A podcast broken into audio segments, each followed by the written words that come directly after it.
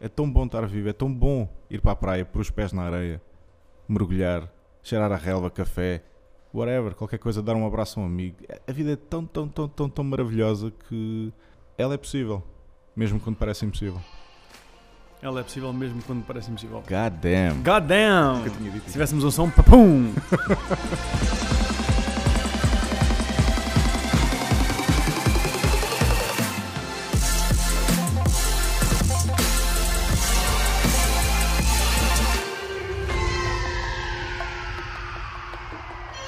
Pessoal, bom dia, bem-vindos ao Breakfast with Fred. No Breakfast with Fred nós tomamos o pequeno almoço com pessoas especiais, com pessoas únicas, com pessoas que têm histórias de superação, histórias inspiradoras e o nosso objetivo aqui é mesmo desconstruir como é que estas pessoas pensam, desconstruir qual é o mindset, quais as estratégias, qual a forma de olhar para a vida para podermos depois aplicar na nossa própria vida. Este é o propósito máximo do Breakfast with Fred, para podermos tirar o maior sumo da nossa vida possível. E nós temos aqui no Therapist, que é um sítio especial para mim, onde eu costumo tomar um pequeno almoço e almoçar, ah, e nós por norma, nós tomamos o pequeno almoço durante o podcast, mas como podem ver, se conseguirem ver, o o- nós estávamos aqui à conversa, já devorámos o, o pequeno almoço todo.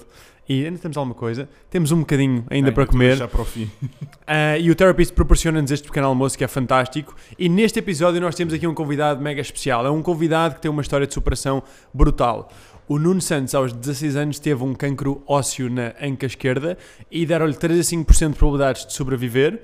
E aí começou uma jornada de um guerreiro em que fez quimioterapia e em que teve que fazer depois um autotransplante de medula óssea.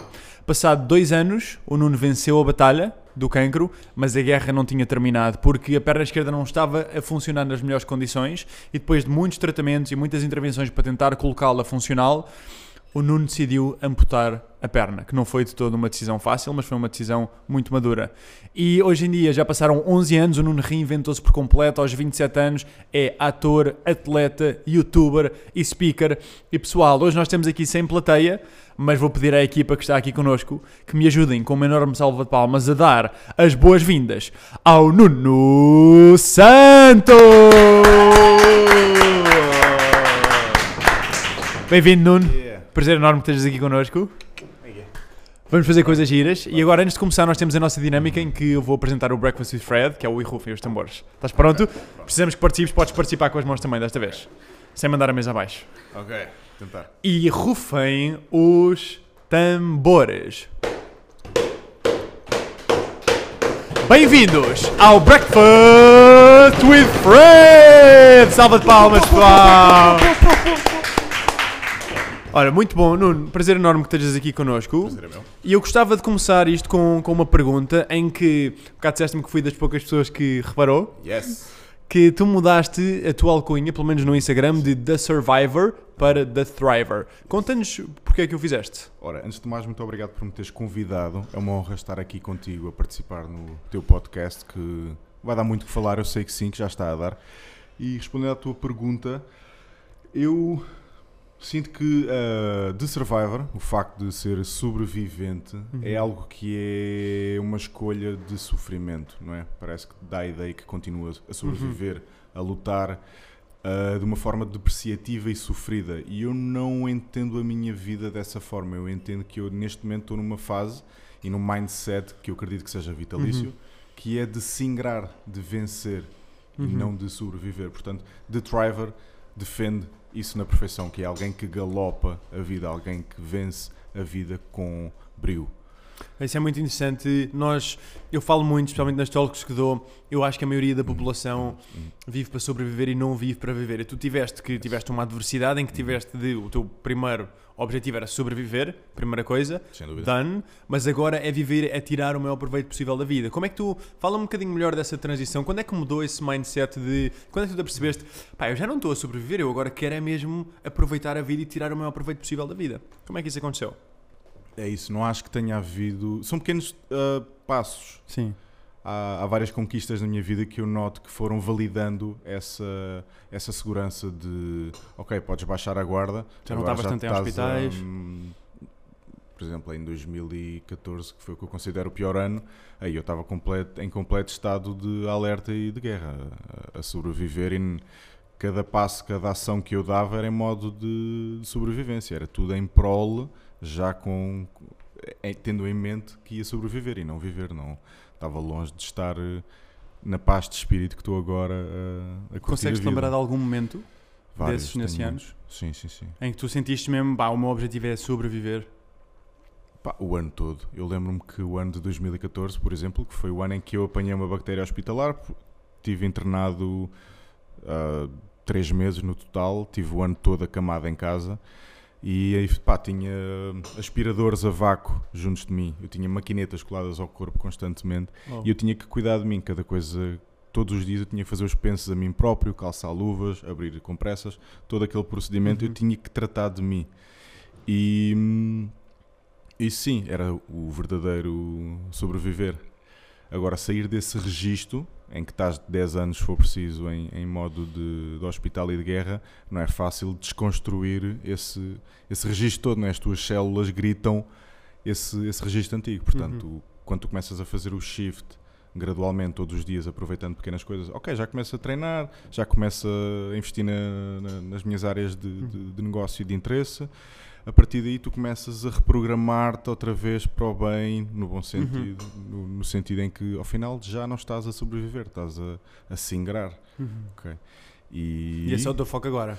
o meu foco agora é esse, sem dúvida. Agora não estou numa de, de sobreviver, estou numa de viver bem, melhor, sem dúvida. Invisto em mim, ah, tenho investido todos os recursos, seja dinheiro ou, ou em tempo, em autodesenvolvimento e autoconhecimento, Uau. que é isso que faz ah, de mim um bocadinho melhor do que eu próprio e só assim é que vou conseguir contribuir com aquilo que eu quero, que é, que é a minha história, que eu acredito que seja transversal para toda a gente, toda a gente pode tirar lições daqui para qualquer aspecto da sua vida, aplicar e, e mudar para melhor, sem dúvida. Vamos- Ser mais feliz, pelo menos. Vamos entrar um bocado então nessa história. Ah, tu, tu descobres Hum. o cancro ah, e vem de teres, estares a fazer bodyboard. Não descobres Hum. nessa altura, mas tudo começa aí. aí. Conta-nos só um bocadinho a história para dar um bocado de Ok. contexto a quem não conhece. Ok, então, para quem não conhece, eu sou um ganda maluco. Uh, não parece, estou aqui, nós assim, e tal, parece muito co- cordial e não sei o quê, muito arrumadinho, sem publicidade. E hum, aos 16 anos, no auge da, da adolescência e cheio de adrenalina e pouca consciência, eu decidi ir com o meu melhor amigo de infância para a Praia Grande, em pleno mar de inverno, tempestuoso, Uhum. muito remexido, em que hum, havia mais surfistas na areia do que na própria água, ou seja, aquilo Ok. era mesmo enorme, estava um dia horrível. E eu, na- na- no auge da estupidez, decidi entrar na, na água. É na boa, nós sobrevivemos, temos prancha, somos jovens, a malta é dura. Entrei na água, pá, passo a arrebentação, passo uma onda, passo duas, consigo. Quando vou para apanhar as ondas, aquela porra era enorme, Uhum. grande, grande, grande, que dói. E lá me embrulhei à segunda ou terceira onda, não deu para apanhar muito mais do que isso. Tive uma Uhum. grande queda, andei para ali embrulhado, embrulhado, embrulhado. Saí da água já com muitas dores, não sabia porquê, achava que tinha dado um jeito, normal, né? Ahm, e a partir daí foi um desenrolar de desconforto constante na anca esquerda. Não que aquilo tivesse originado a doença em si, porque é uma doença Uhum. que, vai, que se vai desenvolvendo há, há muito tempo e provavelmente já estaria, já estaria a Uhum. desenvolver-se antes disso. E hum, foram seis meses de hum, exames de imagiologia após essa queda de bodyboard. Mas foi a queda que te, que te a dor, que te Sim, fez sim, sim, começar a perceber que Foi o podia haver alguma gatilho coisa. para, para entender que algo mais havia E ali diz-me uma coisa aí que eu estou curioso, eu não sei qual é a tua abordagem em relação Uhum. a isto, mas eu, a forma como, como eu interpreto as coisas, pelo menos, é tu foste meio louco aos 16 anos para um mar revolto e fazes uma onda, fazes a segunda e na segunda ou na terceira tens, embrulhas-te e sais de lá com dores na anca. E foi isso que te fez começar a fazer uma série de exames, Uhum. que te fez perceber que tinhas cancro e que criou a tua história inteira. E sem isso, se calhar nunca terias percebido a tempo. Sem dúvida. Tu achas que, e aqui vamos entrar deep logo muito cedo, tu achas que houve alguma intervenção superior que te fez fazer isso acontecer? Sei lá, sei lá. Não sei se já pensaste nisso ou não. Ah, Ou seja, achas que aconteceu por pura acaso? Tipo, pá, tive a sorte, fui fazer esta onda e, e caí mal e, e doeu-me? Ou de alguma Uhum. forma o universo conspirou para fazer com que eu tivesse esta queda e que me magoasse, que me tenha feito? há tantas respostas para isso. Tantas, tantas, tantas. Ahm, Se nunca tiveres pensado sobre isto, é já, tranquilo. já, já, já. Já sim. Já pensei foi demasiadas vezes. Já há tantas respostas que. Imagina, eu acredito que haja várias abordagens uh, face a isto do destino ou não destino. Eu quero acreditar que nada acontece por acaso. Agora, isto significa o quê? Ou que já estava premeditado, ou que eu realmente aprendi e ressignifiquei com isso. Portanto, não acontece por acaso no sentido em que eu, eu aprendi a tirar o melhor valor disso. Uhum. Agora, se estava premeditado ou não, eu não sei. Eu às vezes gosto de acreditar que. Gosto mesmo. Eu sinto que o universo conspira a nosso favor. Uhum. De quem, de quem vibra na corda certa. De quem vibra no seu ser. Naquilo que é. Se tu não vibrares naquilo que não. Se vibrares naquilo que não és, é normal que as coisas não corram tão bem e parece que estás sempre a desviar do teu caminho. Uhum. E é muito por aí. Acho. Pá, tem acontecido coisas giríssimas ao longo do- dos últimos anos, à medida que me tenho aproximado mais do meu self, de mim Uhum. próprio, que hum, parece, parece obra divina, parece uma matriz, tudo se encaixa, tudo se desenvolve ah, normalmente. E já não me assusta, já não questiono sequer. Já vou aceitando e vou go with the flow. É muito, muito por aí, portanto. Se respondi à pergunta, não sei, mas acredito que seja muito essa dualidade entre o. Parece que hum, há coisas que já estão premeditadas ou acontecem num caminho muito fixo e, e- e natural, até fluido, e mesmo que isso não aconteça ou não seja bem assim, eu aprendi a ressignificar para tornar a meu favor tudo aquilo que aconteceu. Fala-me disso, porque a maior parte das pessoas ah, não sabe o que é que é ressignificar. Uhum. Tu estás numa área em que sabes, eu sei também, mas para quem não Uhum. sabe o que é que é ressignificar, Marta Não. teve cá há Uhum. uma, uma ou duas semanas atrás também e ela não utiliza a palavra, mas o que ela fez também foi ressignificar Yep, yep. um acontecimento. O que, é, o que é isso para ti e qual é que foi o significado que tu davas antes e qual é que é o significado que tu dás agora? Pá, eu, eu antigamente tinha uma hum, abordagem para com isto que me aconteceu de muita raiva, revolta e negação. Faz parte, Claro. é natural. Então eu ainda lutava contra a corrente e não ressignificava. Não me autorresponsabilizava. Tudo o que acontecia era, pronto, culpa de Uhum. terceiros, culpa de eventos Uhum. e pronto, parecia um bebê chorão a apontar dedos. Hoje em dia não tanto e... E tens algum episódio, consegues, lembras-te de algum Sim, episódio sim. em que tenhas tido... Ressignificar. Não, antes disso, antes nessa parte em que tu ainda estavas com raiva, a, cul- a pôr as culpas no Hum. exterior, in- que injustiça, presumo eu. Lembras-te de algum episódio? Episódio específico... Ou o que é que tu pensava? O que é que te passava é mais pela isso, cabeça? É mais isso. Eu lembro-me que era um discurso, um discurso interno e para com os outros. Lembro que era muito de, de vítima, lamentava muito, ficava muito nessa, nessa tónica de, de lamentar da vida, dizer ah, eu não faço isto por causa do cancro. Uhum. Ah, eu não vou à praia porque estou sem cabelo. Ah, eu não vou. ah, eu não inicio uma relação porque vou ter medo que a outra pessoa não sei o quê, porque eu Uhum. tive cancro. Ou seja, Uhum. sempre, sempre, sempre à procura de descartar a responsabilidade e de, de investir em mim nesse, no sentido de colmatar esse, esse, Uhum. esse buraco ou esse problema por resolver. Ahm, no fundo, no fundo, no fundo, eu tenho uma personalidade oportunista no bom sentido, Uhum. em que eu consigo tirar o melhor proveito Uhum. esforço-me para isso, apesar de ser natural, para que hum, tudo tenha, tudo acrescente valor e que não, não seja contra mim, porque é que eu, se, se é uma escolha, se eu posso escolher ah, o que pensar e o que e como sentir, aliás, ou ressignificar o que sentir ou, ou- Tu tens Hum. essa escolha. bem, tu tens essa eu escolha. tenho essa escolha e a partir do momento que eu tenho essa escolha, hum, isso vai ditar sobre o que eu penso sobre mim e aquilo que eu quero realmente para a vida. E se eu quero viver e quero viver uma vida boa, eu tenho que agarrar, fazer uma alquimia de pensamentos e, e de emoções, Uhum. viver as emoções, tudo bem, mas não me deixar aprisionar por elas, nem que elas se virem contra mim, porque eu acredito que as emoções são todas boas, todas elas são para algo, todas elas acrescentam Uhum. e servem para processos internos para nós nos renovarmos e, e perceber o porquê das, das coisas. E a partir do momento que comecei a levar isso a sério, que é uma característica minha, eu noto que tudo, tudo, tudo melhora. Tu quando aprendes a- ou quando treinas essa, essa capacidade de ressignificar as coisas, pá, é fantástico. A vida torna-se com cor em vez de Uhum. ser eh, a preto e branco constante. Não é? E, e qual é que é o significado então que dás agora? Agora, O, que- o que te aconteceu. Na Ah, altura era uma injustiça, provavelmente. Sim, sim, sim.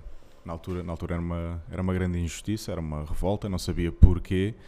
Uh, e comecei a aplicar aquela velha máxima do coaching que é em Uhum. vez de ser porquê, é para quê. Para quê? é? Uhum. E a partir daí as coisas, oi, há ali um clique em que tu, opa, então afinal isto é para algo. Uhum. Algo se calhar, se calhar não, algo maior do que eu próprio.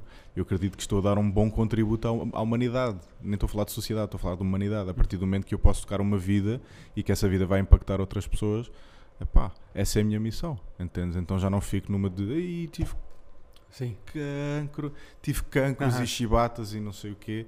Não, a minha missão é fazer a, a- a decisão certa no momento certo, ah, aproximar-me o mais possível de mim próprio, daquilo que eu sou, a minha natureza, um, e that's it. Sim, e tu estás a usar, que é uma coisa que eu vejo muito as pessoas quando sofrem algo, qualquer tipo de evento na vida, e pode ser um evento Uhum. muito grave, pode ser um Uhum. evento não tão grave, têm duas opções e um é dar o significado negativo Yeah. e começam a culpar o exterior. Uhum. E então eu sou, e a, própria identidade das pessoas Uhum. começa a ficar attached, começa a ficar presa a eu tive cancro, eu sou uma Yeah. vítima de cancro. Ou então utilizam isso, especialmente se o seu foco, em vez de deixar de Uhum. estar em si próprio, de Uhum. eu, a mim aconteceu-me isto e é uma injustiça e é mim, mim, mim, mim, mim. Uhum. A partir do momento em que externalizamos o nosso foco para outros e para como é que eu posso usar aquilo que me Uhum. aconteceu e dar-lhe um novo significado e aprender com essas lições e tornar-me mais forte para ser um exemplo de superação, um exemplo que inspira os outros a ser melhores. E isso é o que tu estás a fazer. E Eu- isso é o que muda. E eu acredito que toda a gente pode ser exemplo. Toda a gente é exemplo. A partir do momento que tu fazes a coisa certa para ti, no momento certo, não há ninguém que seja mais exemplo do que outro por ter passado um evento mais trágico ou outro. Eu não acredito nisso. Todos nós estamos na posse das nossas valências, ah, estando mais descobertas ou não. Todos nós temos o nosso tempo e as nossas fases para descobrir quem somos e o que estamos aqui a fazer. Mas eu acredito que todos nós somos exemplo. Portanto, é só autorresponsabilizar, não é? É tomar as rédeas da nossa vida porque vamos estar sempre a impactar alguém. Ah, não estando sempre a pensar no outro, pondo-nos a nós primeiro no bom sentido, para poder dar o melhor eh, aos outros. Pá, Uhum. É uma questão de responsabilidade, é só isso. E responsabilidade nós associamos muito a uma coisa negativa, não é? Uhum. Quando nos dão responsabilidade, ai Jesus, tanta coisa para fazer. Não, responsabilidade é só a habilidade, a habilidade de fazer, não é? Também é outra máxima do, Uhum. do, coaching. Uhum. É só isso.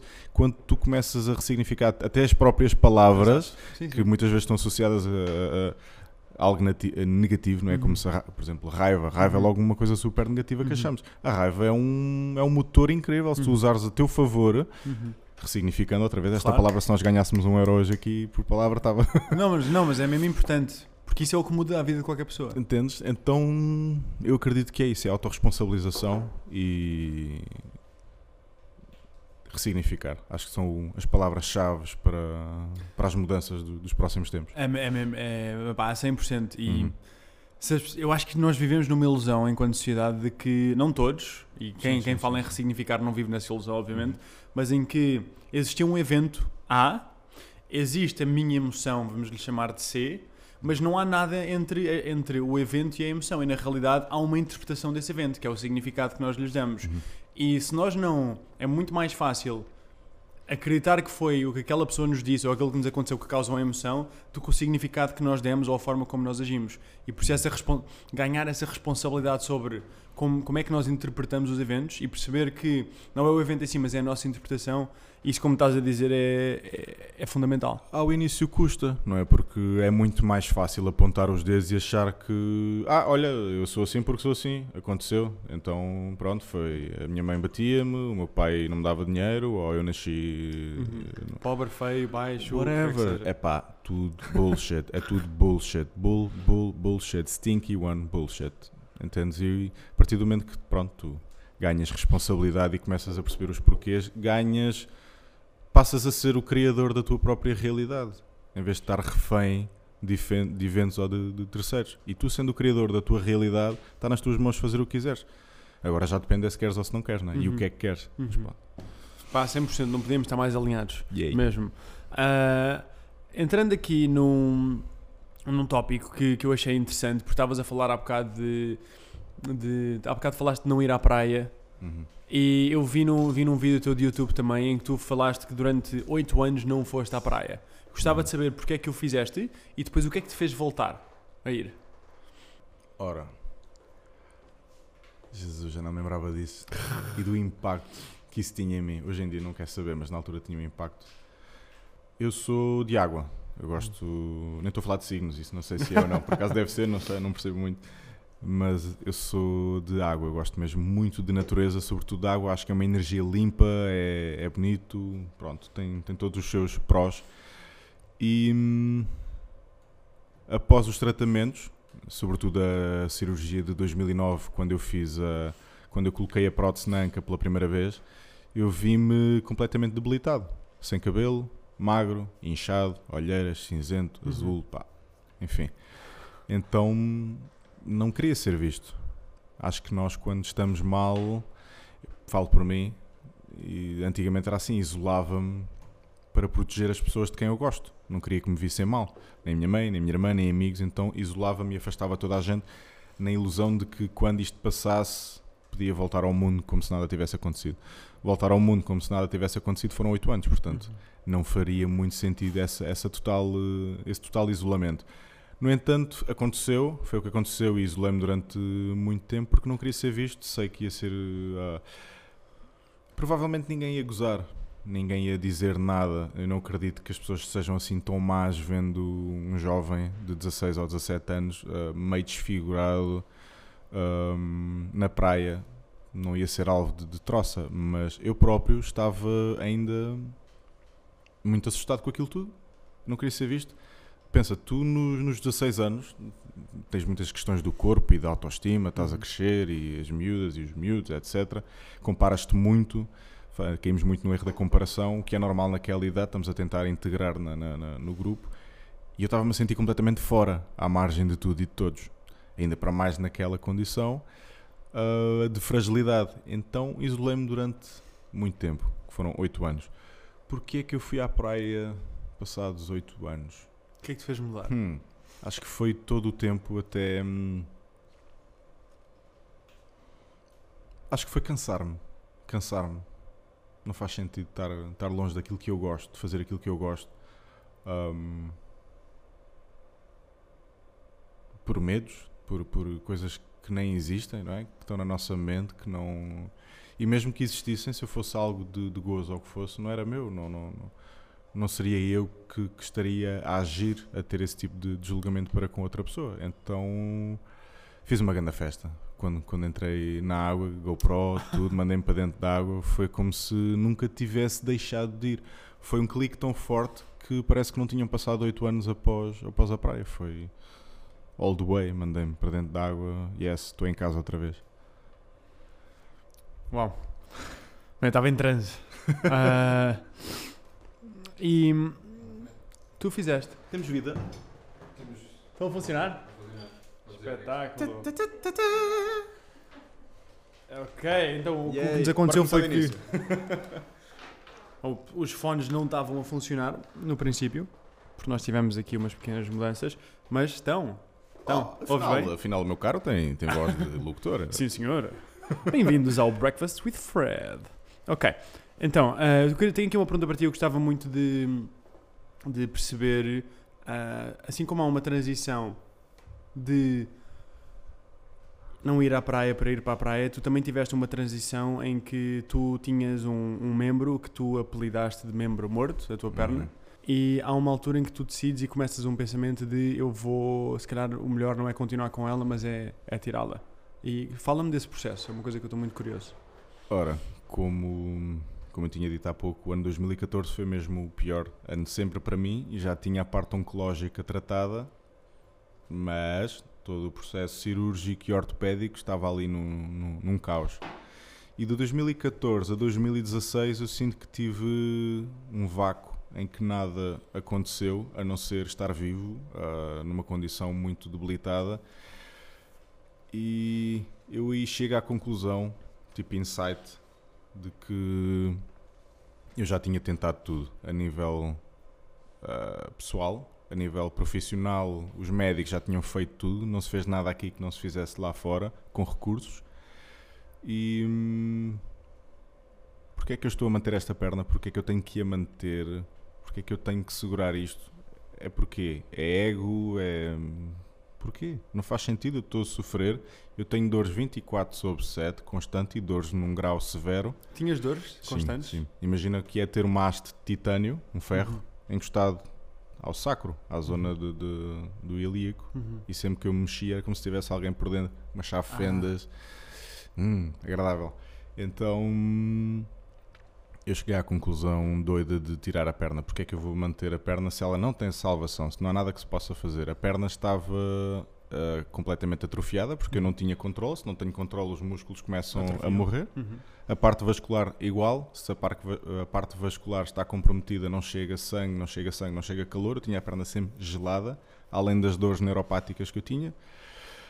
Então eu pensei, bem, vou cortar o mal pela raiz, Literalmente. literalmente. Então ah, marco consulta com o meu médico, informo que quero implementar esta, esta decisão. Ele, mal olhando para mim com os óculos assim na Uhum. ponta do nariz a digitar, olha assim para mim, consente. Eu, ok, era o que eu precisava de saber, está tudo certo, não estou assim tão louco. E desde a tomada de decisão até a implementação da decisão foram dois anos. Porque eu sei, ok, eu já percebi que é o que eu tenho que fazer, é o certo a fazer, mas isto não é do pé para a mão. Uhum. Então levou, levou, levou dois anos de. Mudei a minha alimentação toda, Ok. mudei, fiz por mudar o meu mindset. Tive muito hum, bons gurus, bons amigos gurus pelo, pelo mundo fora uh, a trabalhar comigo pessoalmente, no sentido de me orientar no que sentir e o que pensar. Uh, muito exercício físico, boa suplementação, uh, rodear-me de bons amigos, de boas famílias, de bons momentos, para estar o mais alinhado, tanto biologicamente como espiritualmente emocionalmente. Uh, ainda adiei a cirurgia duas ou três vezes, porque sentia que era o que tinha que fazer, mas não era o momento, então tive que cancelar tudo. A terceira foi de vez, senti-me super entusiasmado, super entusiasmado mesmo para o que, para o que ia acontecer. E correu às mil maravilhas. Foi uma cirurgia simples, rápida, foram para aí 5 horas, o que, pronto, tendo em conta o que é, foi, foi relativamente rápido. Tiveram tempo para brincar às, às operações plásticas, fizeram mesmo ali. Afasta, aproxima, Oi, agora é que está, não puxa para cima, está bom, manda para desfile. E hum, foi, pá, foi um processo, foi um processo muito bom.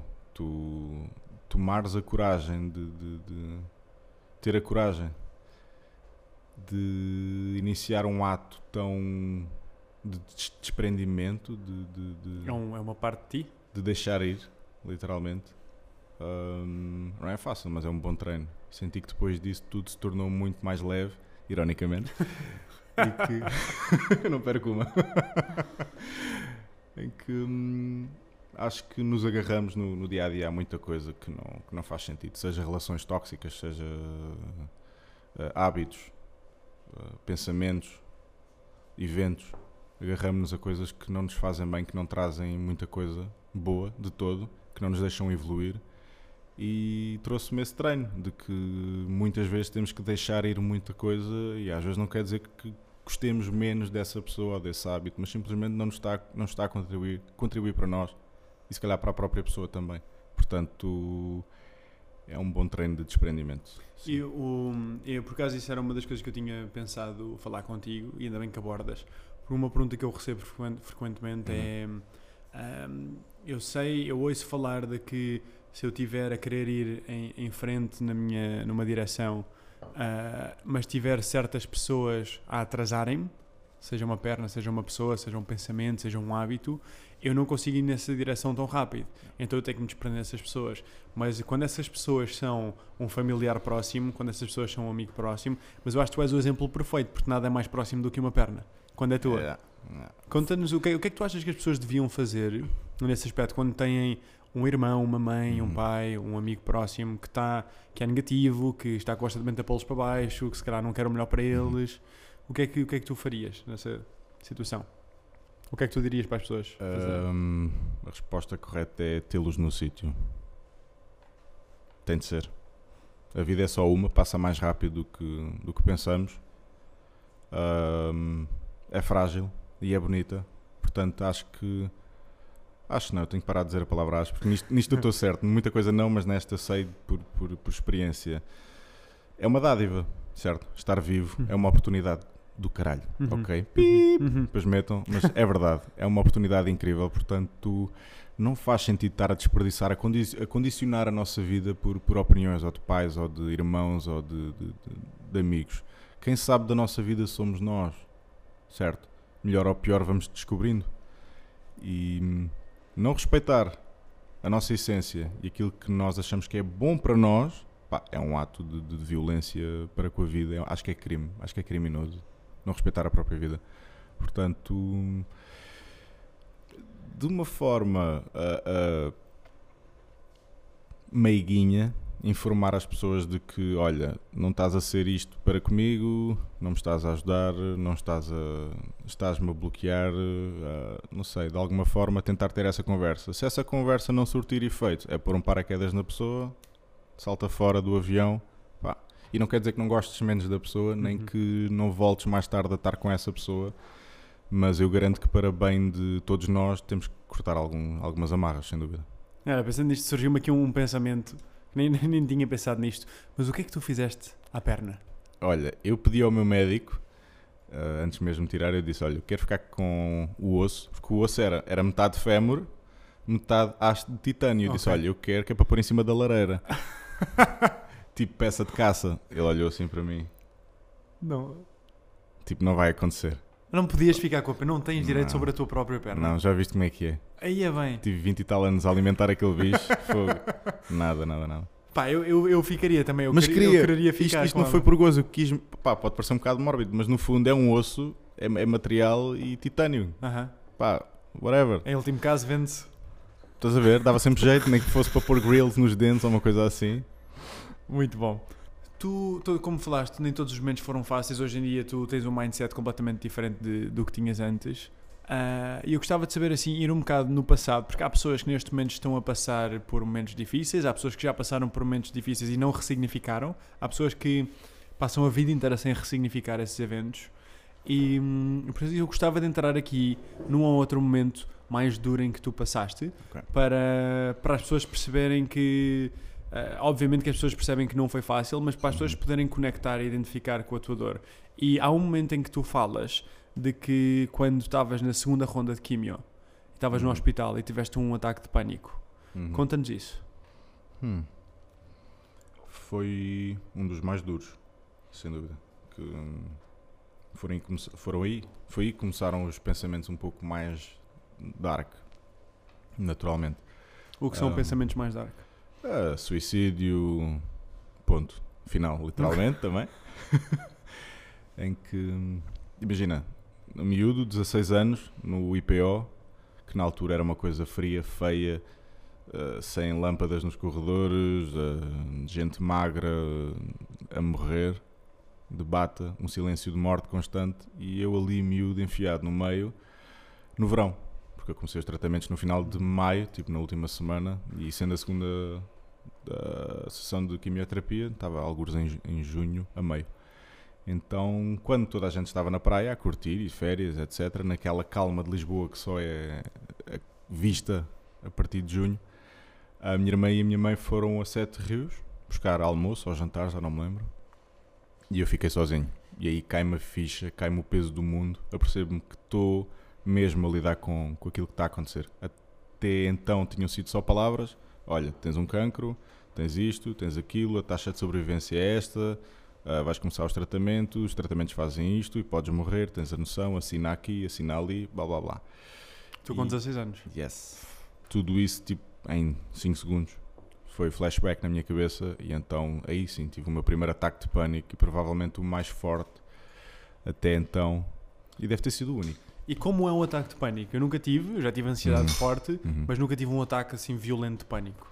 Olha, senti calor uh, extremo, uma sensação de dentro para fora, de extrema, de, de ectotérmica, endote, ectotérmica, não, não whatever, física do nono ano, estamos aí, em que hum, sinto o coração na boca, uh, aos pulos, numa arritmia incrível Uh, pensamentos a mil, flashback, vejo a minha vida toda a passar de um lado para o outro e uma força descontrolada, adrenalina nas veias e pronto, quis partir tudo, não parti, dei uns choques na parede, uns gritos mudos, muita tensão, mas tão depressa veio, tão depressa foi, porque eu aí eu aí entendi, Fred, eu aí entendi que ia viver. Ok? Mesmo tendo aquele cenário e naquele ataque de pânico eu entendi que ia viver. Ia ser duro, ia passar por aquilo tudo que eu não, não entendia com 16 anos. Mas eu sabia que ia viver. Percebi ali. Percebeste naquele momento, no Uhum. momento mais difícil? Yes. Damn. Uhum. Uma, uma, uma- calma, uma segurança de que está tranquilo, ok? Vais viver. Não é isto que vai mandar para a cova. Damn, isso é. Uau. E hum, como é que tu falaste em pensamentos suicidas? Como é que lidaste com isso? Hum. Porque isso não é um pensamento fácil e de Nada. certeza que há pessoas que estão a ver isto que Hum. ou já tiveram ou, ou têm neste momento. Eles agravaram-se, agravaram-se em 2014, que foi o, foi o pior ano. Eu de 2014 a 2000, finais de 17, início de 18, antes da cirurgia, antes de ter mesmo, mesmo, mesmo a certeza que ia avançar com isto da perna, era raro o dia que eu não adormecia hum, a pensar no pior. De que, que eu queria, queria que acabasse simplesmente. Não, não faz sentido estar a sofrer desta forma.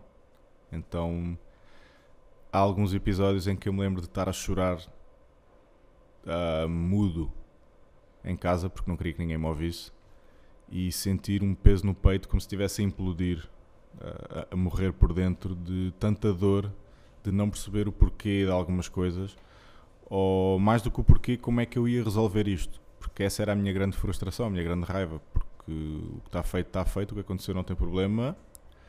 Agora, como é que eu realmente saio desta, de- desta encrenca? Que, pronto, só podia ser resolvida com o tirar a perna. E hum, agarrava-me às, às pequenas coisas, tentava, tentava não, ressignificava muita coisa do dia a dia, se fosse preciso, ficava, sei lá, a ver uma série ou a tocar guitarra ou piano, o que fosse de mais pequeno, a dar festas na minha gata durante horas, se fosse preciso, alguma coisa que me ancorasse à vida e, que ela é que ela é boa e positiva. Mas não foram tempos nada, nada, nada fáceis. Foram tempos muito negros em que o meu discurso interno era de, de, de autodestruição e de que era a única via que eu tinha para acabar com tudo de uma vez porque não via outra saída. E sair dessas trevas, sair desse, desse deserto é, é, é uma maratona, é uma, é uma longa viagem, mas que vale a pena. O que é que tu achas que te fez sair? Hum. Porque tu estás tão dark, às vezes em situação de desespero, pensamentos Uhum. desesperados, não é? Uhum. Uma pessoa quando quer acabar com a sua própria vida é uma pessoa que vê que há tanto sofrimento na vida que que a morte é uma opção mais melhor.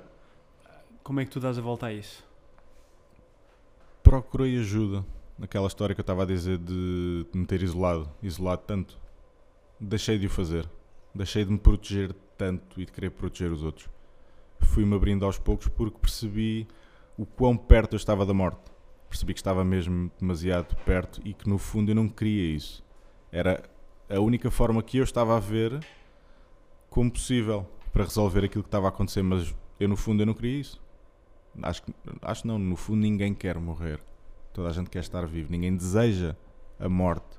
Deseja uma, um escape da realidade. E às vezes é triste ser por aí. É muito triste ir por aí. eh, não por escolha, mas porque se calhar é a única hipótese que algumas pessoas sentem. É triste. É o que é. Não é nada fácil porque eu já lá estive perto. Mas aprendi a pedir ajuda, a expor-me e a perceber que, ao, ao perceber que estava tão fragilizado e que estava tão mal, tive que largar a bagagem, tive que mostrar como sou e quão mal e quão perto de- de- desse fim eu estava. E aí as pessoas começaram a ajudar pouco a pouco ah, com coisas simples. E Coisas quem, a quem é que simples. contaste primeiro? Foi, foi À à tua irmã, mãe? À minha irmã, À tua irmã? sim. Ela é mais nova ou mais velha? Mais velha, 31, Ok. tem 27. E como é que ela lidou com a situação? Ah, É psicóloga clínica, portanto, para ela Para o nosso foi. pequeno "Ah, almoço. paga a saída, por favor. foi mais ou menos assim. Mas não é, não é nada fácil porque hum, eu soube recentemente de alguns amigos meus, até alguns de infância, que eu não fazia a mínima ideia e hoje em dia estou treinado para identificar, Uhum. mas mesmo assim, quando as pessoas são mais próximas, às vezes é Uhum. mais difícil. E amigos próximos ou não tão próximos que já se pensaram em suicidar, depressões profundas e, e aquele que me- eu perguntei, mas como é que eu nunca vi isto? E Uhum. a resposta é que quando, quando as pessoas vivem tanto tempo nisto, são muito boas a esconder a sua dor. Yes. E não, e não o querem. Há um grande tabu em relação, seja do mais leve, da ansiedade, à depressão, ao suicídio. Há um grande tabu para se falar sobre isto. Embora felizmente eu acho que está a ser desconstruído. Uhum. Como é que tu, tu tinhas de certeza, tu não querias partilhar? Uhum. O, o, ah, o que é que tu dirias a alguém que está a passar na mesma situação? Ou o que é que tu te dirias a ti próprio nessa altura se pudesses mais cedo? Por não ser tão orgulhoso, para procurar mais ajuda. Não tem mal nenhum ser ajudado. É, é preciso ser-se muito orgulhoso e. hum, hum, vai faltar a palavra em português. Diz em inglês. Que não é bem cocky também. Arrogante. Arrogante. Eu Hum. acho que sim, que arrogante é a palavra. É preciso ser muito arrogante para achar que ninguém nos pode ajudar. É um ato egoísta negativo. Achar que ninguém tem a capacidade de nos ajudar, ninguém tem a capacidade de nos entender, ninguém, Ninguém. vai ter. Epá, não, Ninguém a sabe gente- o que é que nós estamos é a isso. passar. Não. Não, não, não, não. Há sempre alguém. Se não encontrarmos à primeira, que seja a milésima, mas por amor de Deus, não desistir, porque não faz sentido. Procurar um bom amigo, procurar um momento, procurar perdão, até para connosco mesmo. E não quer dizer que concordemos com o que está a acontecer, mas simplesmente perdoar, fazer esse exercício de perdoar. Separarmos de nós próprios, ver o filme Uhum. não através dos nossos olhos, mas através de estando acima de nós, como se estivéssemos na terceira pessoa, a ver o, o que é que está a acontecer e ressignificar, pá, porque hum, eu acredito que tudo tem uma saída positiva. Não, não- Os tempos não são fáceis, há coisas muito difíceis, suicídio, ansiedade, depressão não, não são coisas leves, mas eu acredito que acrescenta sempre algo. Eu não sou quem eu sou hoje e não faço aquilo que faço hoje em dia não criei as coisas que criei até hoje se não tivesse passado por isto. Portanto, eu não posso culpar aquilo que aconteceu. Eu só tenho que abraçar aquilo que aconteceu e entender, tirar sabedoria daí. Se eu não tirar sabedoria daí só continuar com culpa, pá, não vou aprender nada, não vai ser para algo maior. Eu acredito que todo o sofrimento nos traz mais valias. Todo. Sabedoria, inteligência, seja ela emocional ou cognitiva, traz muita, muita, muita coisa boa. Onde é que está o nosso foco? No mal, no bem? Não é fácil, eu sei que não, eu já tive escuro, eu já tive completamente às escuras. Eu também já quis sair daqui. Mas não faz sentido. Não faz sentido, a vida é boa, porra. É tão bom estar vivo, é tão bom ir para a praia, pôr os pés na areia, mergulhar, cheirar a relva, café, whatever, qualquer coisa, dar um abraço a um amigo.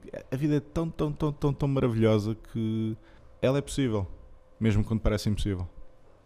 Ela é possível mesmo quando parece impossível. God damn. God damn! Nunca tinha dito Se tivéssemos um som, papum! Muito bom. Olha, para hum, a tua irmã, que foi ah, provavelmente a pessoa que mais te acompanhou, Uhum. escreveu um- a tua biografia Yes. e hum, chama-se Vida Acrescentada. E é para aquela câmara que eu tenho que mostrar, não é? Vida Acrescentada. No plano aberto também temos este aqui. Conta-nos conta o que é que fez a tua irmã querer escrever o livro. Eu acho que foi ela poder expressar aquilo que não me conseguia dizer. Quebrar a tal barreira que eu impus de- ao isolar-me. Ela arranjou uma maneira de, de transpor essa barreira. Mesmo não sendo direta, porque na altura não sabia de nada. Ela escrevia e guardava para ela, não, não expunha. Mas ao fim de, de há dois anos para cá, eu comecei a perceber-me que ela estava a escrever sobre mim e eu na altura também não queria saber, porque ia-me aproximar da- desta realidade que eu não queria ter contacto outra vez, mas ela precisava deitar cá para fora. Ela também não passou uma etapa fácil. Eu não faço ideia do que é que é estar do outro lado, porque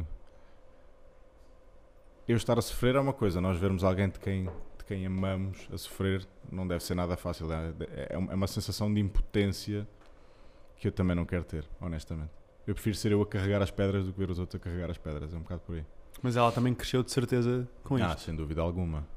Sem dúvida E é uma alguma. melhor profissional, aposta até. Sim, sim, sim, sim. Sem dúvida alguma. E o que é que as pessoas podem encontrar neste livro? Ora, Que está ah, nas bancas em, nos sítios habituais. todo o sítio e mais algum está lá a acrescentar valor e vida às pessoas. Podemos encontrar a minha biografia, muito daquilo que eu era em criança e muito daquilo que aconteceu no, no, no processo. Ah, está muito bem escrito. Eu sou suspeito por estar a falar, mas está mesmo muito bem escrito. Ela Foi escreve- mesmo ela que escreveu? Ela escreve muito bem, sim. Eu Ok. só narrava, eu narrava, tive alguns encontros com ela para relembrar algumas coisas, porque outras Uhum. ela sabia perfeitamente porque também as viveu, ela estava lá. E hum, ela faz uma série de paralelismos entre a nossa infância e os momentos duros da, da, da nossa história.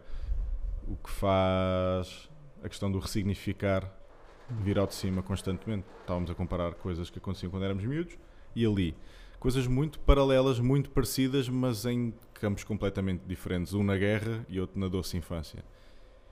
E, e pronto, não posso revelar muito mais, está lá tudo. É isso, pessoal. Vão comprar o livro. Nós temos aqui um que vai ficar assinado. E, Yeah. e vamos sortear também depois, no episódio, um livro assinado. Ah, e eu gostava aqui de terminar com duas perguntas para ti. A primeira é como é que tu gostavas de ser lembrado? Ui. Eu disse, as minhas perguntas não iam ser fáceis. Como é que gostavas que as pessoas se lembrassem de ti? E voltamos no minuto. Publicidade. Take your time, estás à vontade. Numa palavra? Ui. Não, não, não, não, numa frase, Ah, num, ah. num parágrafo, não, não é uma palavra. Um. Como é que tu gostavas? Uhum. As pessoas tinham, podiam escrever uma página Ok. sobre isso. Como um filho da mãe, duro de roer, que, que não baixou os braços, que hum, aprendeu a levar o melhor da vida, que fez por ser feliz, que contribuiu, que tirou de si para dar aos outros, com todo o orgulho. Hum, alguém feliz, sem dúvida. Alguém feliz que deixou o legado. Um legado grande ah, que toque o maior número de pessoas possível. E, hum, e um gajo que mandava algumas piadas de vez em quando. Já me fizeste ver rir aqui algumas vezes. E não é fácil. O André bem Thank tenta, you. mas raramente consegue. Eu dou-lhe um workshop no fim. 10 euros. Ok. Ah, isto são as minhas piadas, por isso é que eu tento não fazê-las tanto. E por última pergunta. ah, Medo. Se, se pudesse escrever uma mensagem no céu para toda a gente ver, quase que como um conselho, um mantra para, para as pessoas que iria melhorar a vida deles. Eu sei que acho que tem muitos, mas qual Já seria? está, já está aqui na manga. Deixem-se de merdas. That's it. Period. Pessoal, por isso é mesmo isto. Deixem-se de merdas. E vamos acabar assim. Muito obrigado, Nuno. Obrigado, eu. Para as Breve. muitas pessoas que ficaram fascinadas com a tua história, com a história do Nuno, podem segui-lo no Instagram em Nuno S Santos S, Nuno Santos, e vão ao canal do YouTube. Este livro aqui, comprem nos sítios habituais. Para tu te manteres updated com o Breakfast with Freddy e com outro conteúdo que é mesmo desenhado para te ajudar a tirar o maior proveito possível da vida, aquilo que podes fazer é seguir-me no Instagram em fcanticastro, subscreve no YouTube, faça um rating no iTunes para pôr isto para cima, desenvolvimento pessoal cá em cima. Quero agradecer, vamos agradecer aqui ao Therapist pelo pequeno almoço que foi devorado antes de nós sequer termos começado o live show. Agradecer à nossa equipa, à Carlota, ao André Igreja e à Maria que está connosco aqui hoje como voluntária e ao André Nobre que hoje não pode estar, mas está quase sempre Oh. aqui connosco. E por último, vamos pedir aqui à nossa equipa que me ajude a agradecer ao Nuno com uma enorme salva de palmas. Obrigado, Nuno. Obrigado, eu, Fred. Obrigado, equipa. Vocês são incríveis. Obrigado mesmo. Espero voltar mais Excelente. uma vez. Foi mesmo bom. Prometo não tirar mais nada de mim para ter que voltar, mas tenho todo o gosto em partilhar aqui um pequeno almoço contigo. Muito obrigado, pessoal. Não se esqueçam. Até à próxima e não se esqueçam mesmo de tirar o maior proveito possível da vossa vida. Bye bye.